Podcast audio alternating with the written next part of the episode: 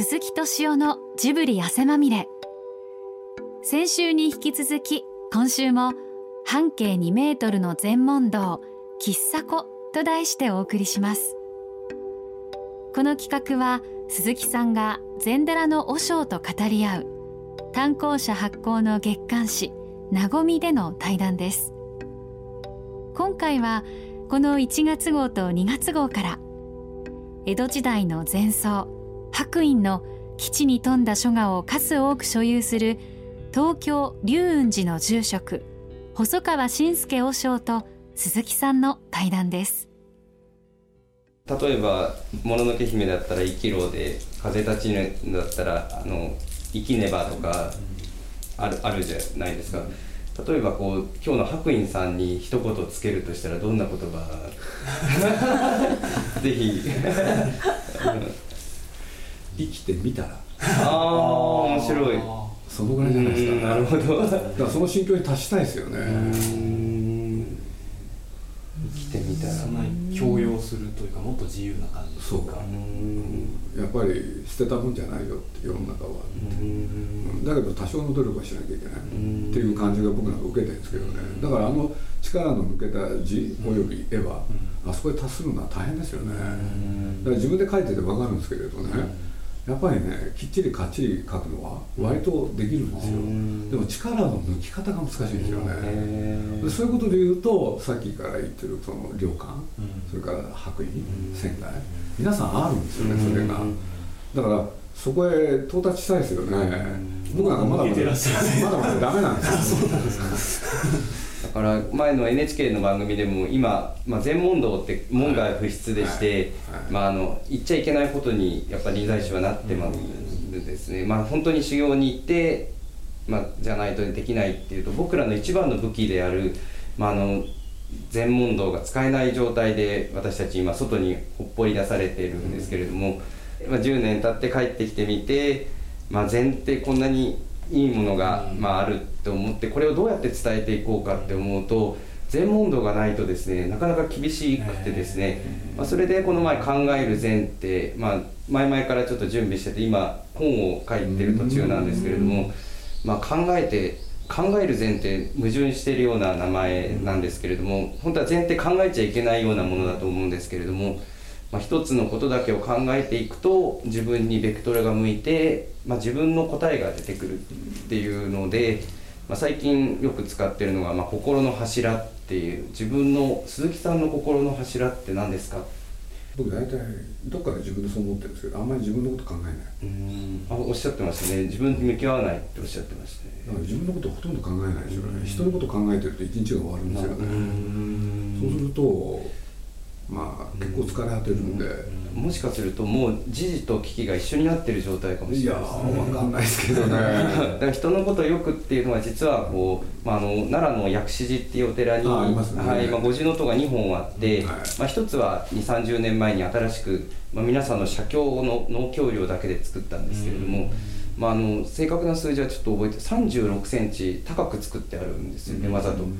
まあ、なぜかというと重みと木が木の縮みを計算してそうですよね。200年後に同じようになるように作られて、あの人。西岡さん。あそうです。はい。西岡さんですよはい。ねあご存知ですか？あのもうねずいぶん前のお亡くなりになってほんであの弟子の小川。だってそんな名前が出てくるってすごいですあれいや西岡常一っていう人が宮大工で、はい。薬師寺の面倒はずっと見てたんですよねであそこのあの住職。え高田光院さんです。ね、はい。僕子供の時にお目にかかって、はい。その京都奈良行ってた時に、はい。高田光院先生がご案内してくれたんえー、だよね。すごい。はい。だからよく覚えてるんですよ。これで分かりやすいんですよね。いやあの分かりやすさっていうのが僕らに対するすごいメッセージでして、あれだけ勉強して立場のある方があえてそうですね。まあ、あのビ坊主が B'z が好きで何が悪いとかですね。なななんでこのおっさん B'z 知ってんねんみたいなのが、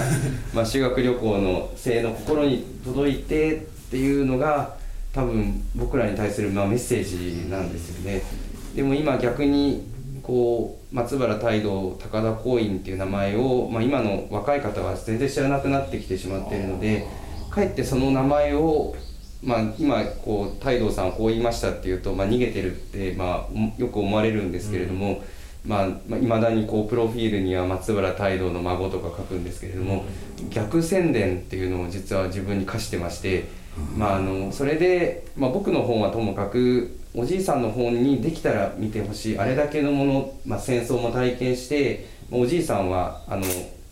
体が弱くてですねあの免除されてたんですけれども、まあ、修行道場っていうところで同期の人がみんな赤髪でいなくなるなる中自分だけですねこうあの赤髪が来なくて、まあ、どんな思いをしていたのか、まあ、結局終戦間際になって、まあ、そういう人たちにも最終的には召集かかって、まあ、銃を持たないお坊さんなのに銃を持って、まあ、戦地に行くっていうのはどういう思いだったのか。でまああの兵役免除体が弱くて兵役免除だったのに102歳まで、まあ、現役で頑張られて、まあ、102歳で亡くなる3日前まで、まあ、ペンを持って死神と競争しながら勉強しているっていうぐらい、まあ、朝2時からですねこう夜の11時ぐらいまでずっと勉強してた午前2時ですか。はい。まあそういう100歳超えてもやってたおじいさんを見てて、まあ、これこそまあ生涯現役、まあ、臨終定年っていうのがまあお坊さんの生き方でお坊さんが死ぬことってまあって言いまして、まあ、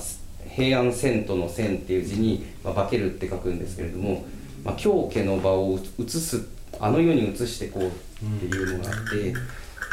まあ、私が死する今日の日は私が火土でする説法の第一日ですっていうのがご遺言で、まあ、あの私が死んだ日は私があの世でする説法の第一日なんだっていうのがこう葬式の時にこう棺の上に飾られてて、まあ、実はでも本当によく言ってたのは私が死する今日の日は私が地獄でする説法の第一日だって、まあ、言ってまして、まあ、なんで地獄なんだろうって、まあ、聞くと。まあ、地獄じゃないと君に会えないからねって、まあ、冗談では言うんですけれども まあ実はこう救われてる人がいる極楽よりも苦しんでいる人たちがいる地獄に自分が落ちてってできたら教えを説いていきたいっていうのが、まあ、おじいさんの、まあ、思いだったということでやっぱり、まあ、過去って過ぎ去るって書くし、まだ来ぬって書く未来、まあ、これにとらわれちゃいけないっていうのは2500年前にお釈迦様がおっしゃってることで。まあ確かに。だから僕この間ね「レッドタートル」っていう映画をフランスで作って、はい、これでまあ僕は字を書くんですけれど、うん、その人、はい、実は白隠と監督が、はい、マイケル・ドゥドビックっていう人なんですけどね、えー、あの日本が大好きで、えー、あそれで中でも実は仙外と白隠が好きなんで、えー、これで、ね、絵も筆で描くんですよ。うん。ほんでまあ映画作ってもらったんですけれどそしたら僕が字を書くのを知っててね、はい、あのその「方下尺」っていう字を書いて、うん、でこれこういう意味だって話してたら、うん、その紙をよこせって言うからね で僕ね実を言うと彼に「じゃあ」って言うんで「方下尺」と書いてそれを軸にして彼に送ったんですよね。でも教えていただいたのは。いやいやいやいや、はい、だからまあ僕その考えは、あのどうしてもね西洋人っていうのか西洋近近代合理主義、現在過去未来の中で現在を考える、それは本当なのっていうのは、うん、だからもう少し今いろんな人見てきてね、目の前のことを忘れてる人が多すぎるからすごい気になるんですよねだからもっと今に集中しろって言ってしょっちゅう言ってるんで。なるほど。まあそのレッドタートルの谷川俊太郎さんが、はい、あれがかなり深くてまああのまあ赤子のようにっていうのがなんかはい、まあ、僕らも目指すべき悟りは赤子だって言うんですけど、まあ、何の過去にも未来にも赤ちゃんは明日食べれるかとか明日の予定とか考えてもいないし昨日のことも全く考えてなくて泣きたい時に泣いて笑いたい時に笑ってまああのお母さんに甘えたい時に甘えるっていう生き方が、まあ、できたら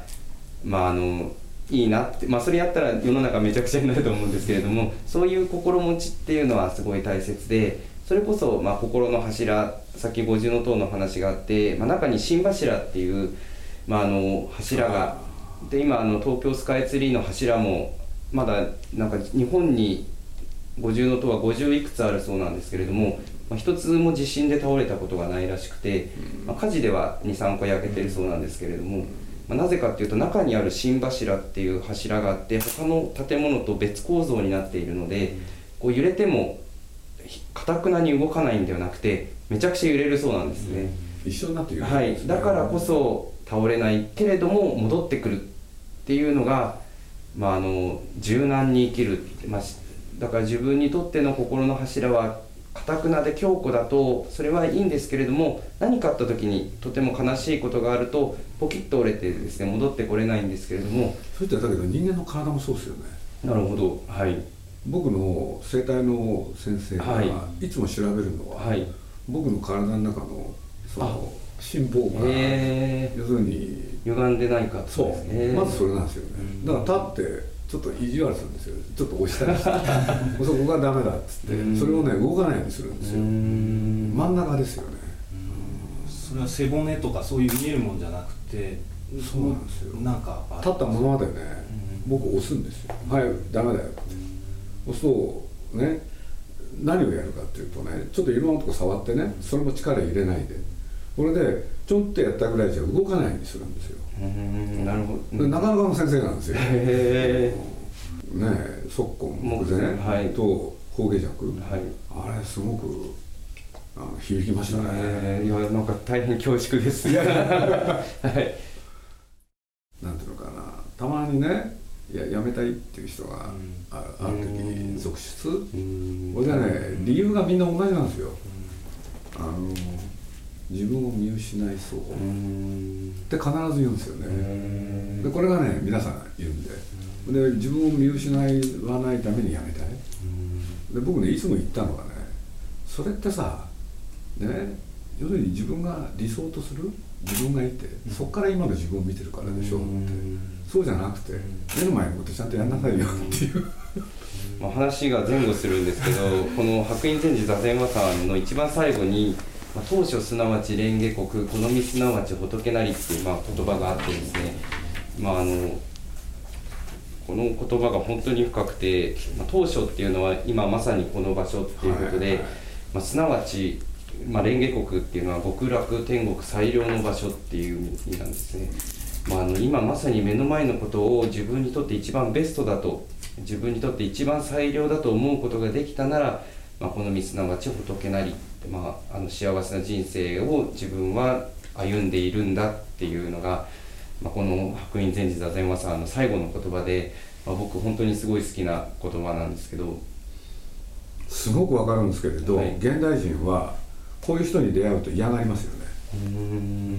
怖いんですよ。多分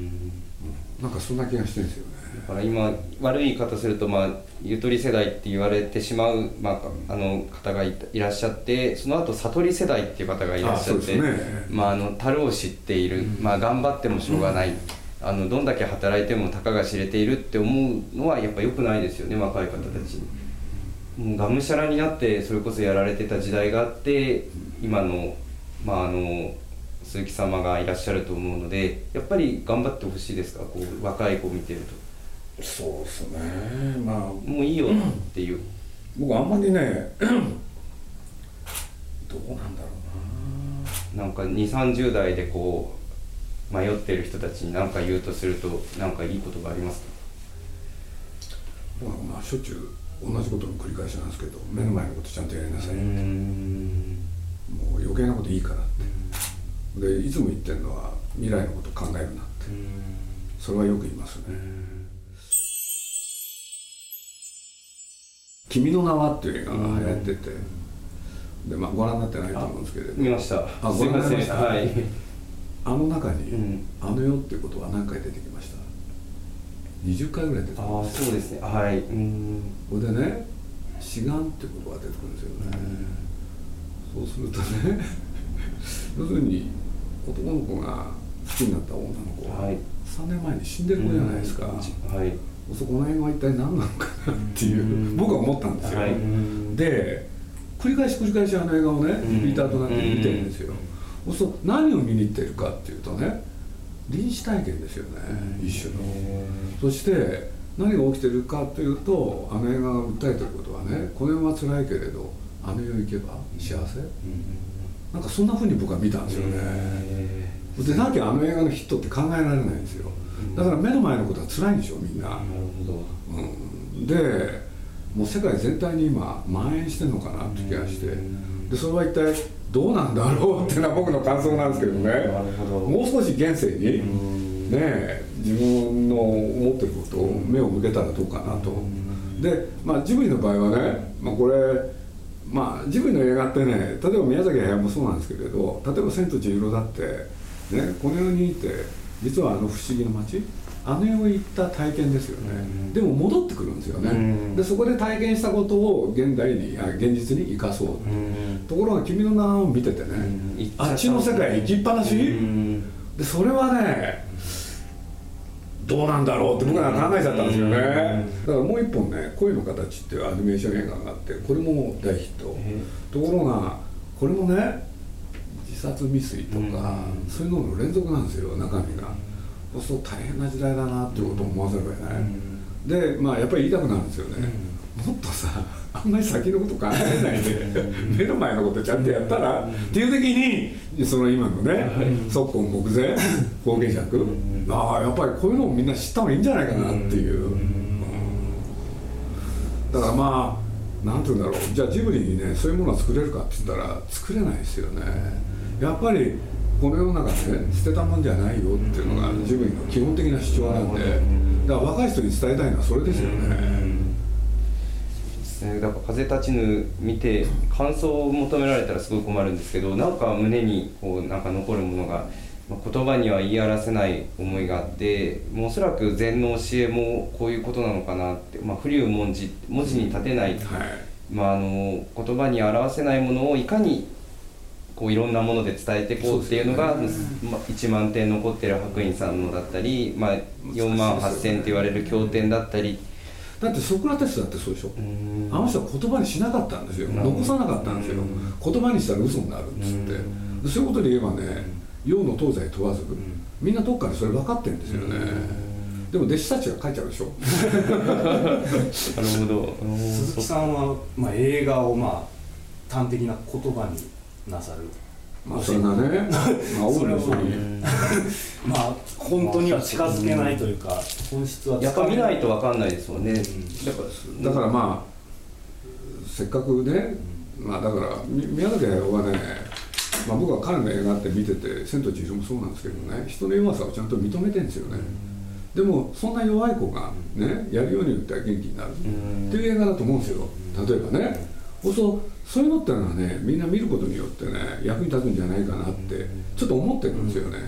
だからそんな時にねいろんな言葉を見てもらうためにはキャッチコピーっていう形で。だからまああの生きねばなんかもねまあ本当僕ねあの偶然ねまあ映画の宣伝でコピーをどうしようってやってる時に僕が宣伝プロデューサーと話してて。であの字っていうのは筆でね僕なんとなく「生きねば」って書いたんですよね、うん、そしたら宣伝プロデューサーがねこれがいいって言い出したんですよ、うん、でそれってねじゃあどっから出てきたかって言ったら「あの風の谷のナウシカ」っていうのがあって、でそのラストシーンがね「生きねば」で終わるんですよ。気づいてなかったです。すいません、まあ、簡単に言うとねそれは辛いことその他いろいろあるけれど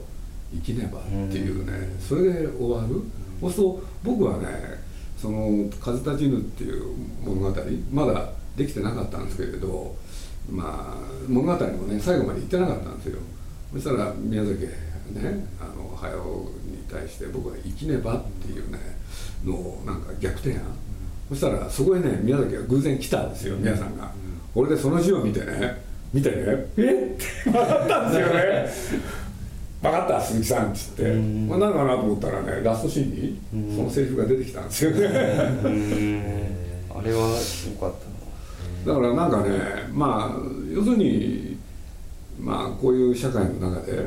やっぱりみんな大変だろうなっていうそれに対する励ましはあっていいんじゃないかなっていうそれですよね。まあ、あの正岡子規の言葉に、まあ、あの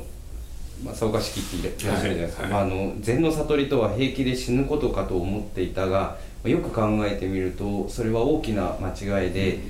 平気で生きることだということが分かったっていうのが、まあ、亡くなる前に残されてて、まあ、私、まあ、結構能とか禅っていうのは死を隣に考えていくものだと結構もなんか簡単に思ってましていつでも死ねる死んでもいいように生きることなんだっていうのがまあ、どっかであったんですけれどもその言葉に出会って、まあ、死ぬことって結構簡単なんだ、まあ、平気で生きていくってことの方がよっぽどまあ尊くて、まあ、とても大切なことなんだっていうのが、まあ、あのなんか正岡式に教えられるっていうのもなんか面白いんですけどそこのとてももっといいなって思うのはよく考えてみるとっていうこの一言があるとやっぱりこう悩んだりまあ危機で言うとあのちょっとあのね、あのふてくされて風邪ひいてこうなんかおかゆ食べてるとかああいうのがやっぱ人間にとっては すごい大事で悪い縁をいかに良くしていくかっていう方がなんか人間としてはなんか生き生きと、まあ、生きていけるんじゃないかなって思うんですよね。あの鈴木さんから今の時代結構こう辛い時代っていうお話ありましたけど、まあ、先ほどもちょっと白衣の時代もきっと転機があって。うんまあそこで何かを伝えようとしていたわけですよね、その辺りもなんかリンクするところが、まあ、お二人ある。あの、まあ、白院のこうお話と鈴木さん感じておられるところなんかあるんじゃないかなと伺ってて思ったんですけれども、その辺りはいかがでしょうか？あの人の、ね、絵にしろ字にしろ、うん、まあ、見るだけで気持ちが温かくなるんですよね、うん、そうするとなんかなんか伝わってきますよね、そういう意味では、子供が描いたみたいな字とかね、あれ書けないですよなかなか。それをね意図してやる、無心にそれこそならなきゃいけないし、なかなか大変ですけどね。当時はあ。れが書かれたっていう。だからエンターテインメントだったんでしょ、今でいう娯楽、そう思います。だから、まあ、広告だと僕思ってましてそうですよね、はい、だからさっきおっしゃったのがまさにそうで、だから例えばね、まああのそれこそ住職が昔だと本堂にねいろんな人に集まってもらってそこでいろんな話をされる、はいあれってみんな楽しみだったわけですよね。そうですね。はい。うん、だから僕まあいろんなお寺、まあ、行くっていう時にね、ちゃんとそのお寺の家ってね、あ本堂ってね一人の人間が喋ったその声が通るように設計がされてますよね、だって当時はマイクとかその他ないわけで、そうするといろんな人がねみんな集まってきたと思うんですよ、そう集まった理由は楽しいから、娯楽の一つ、でそれと同じでね文字にしたって絵にしたってやっぱり映画とかそういうものがないわけだから、そういうものとして。でその上でそういう考え方が伝わってくる、そういうもんじゃないかなっていう気が僕はするんですけどね。だからいろんなものを見るのみんな好きだったという気がしますけどね。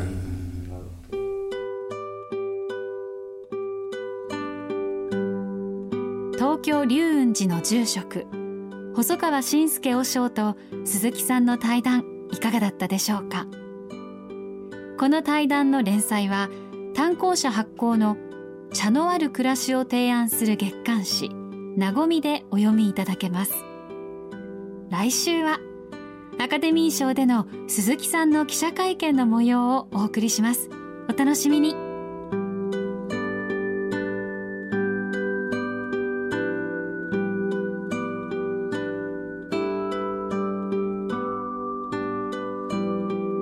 鈴木敏夫のジブリ汗まみれ。